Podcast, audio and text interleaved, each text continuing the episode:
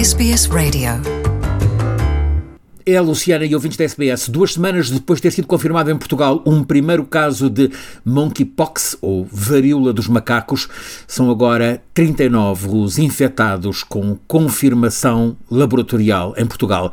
Todas estas 39 pessoas infectadas em Portugal são homens, a maioria com idade entre os 20 e os 40 anos, mas há um caso com 61. Todos estão estáveis. A maioria das infecções está localizada na região de Lisboa, mas desde o começo desta semana existem casos também no Norte e no Algarve. O microbiologista João Paulo Gomes, do Instituto Nacional de Saúde Ricardo Jorge, entidade nacional de referência, depois de ter sequenciado este vírus, garante que este monkeypox em circulação em vários países, entre eles Portugal, onde não é endémico, pertence a uma linhagem menos agressiva com origem na África Ocidental.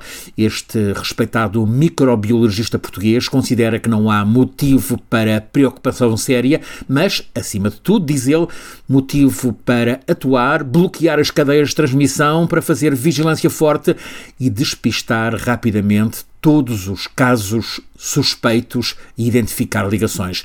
Apesar da escalada do número de casos, tanto a Direção-Geral de Saúde, a Autoridade Nacional de Saúde, como o Centro Europeu de Controlo de Doenças definem um baixo risco de transmissão para a população.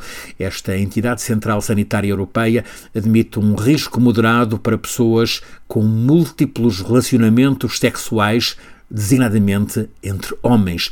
A infecção tem um período de incubação que vai dos 14 aos 21 dias e os peritos continuam a desenvolver, a partir das pessoas infectadas, os inquéritos epidemiológicos com o objetivo de identificar cadeias de transmissão e potenciais novos casos e respectivos contactos.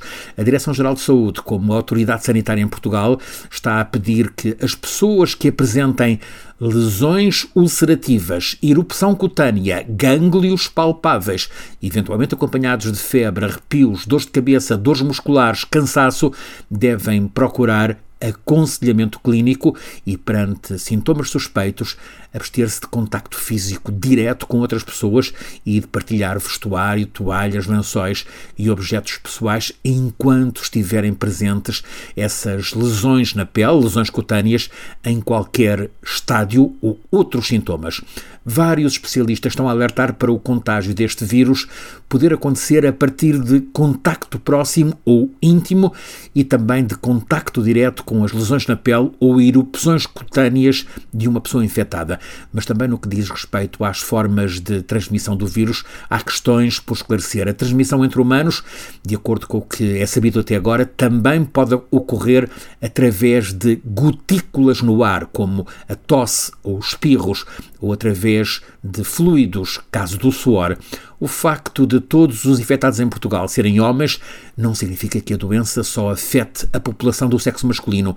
Existem casos envolvendo mulheres, por exemplo, na vizinha Espanha. As autoridades de saúde em França recomendaram esta terça-feira o início da vacinação dos contactos de risco e dos profissionais de saúde que estão expostos ao vírus monkeypox.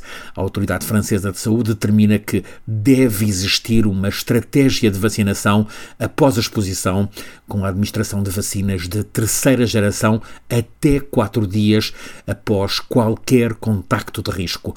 A administração, de acordo com a Autoridade de Saúde Francesa, deve ser feita em duas doses ou três se a pessoa for imunocomprometida, com espaçamento temporal de 28 dias. Portugal pondera ativar também um processo de vacinação.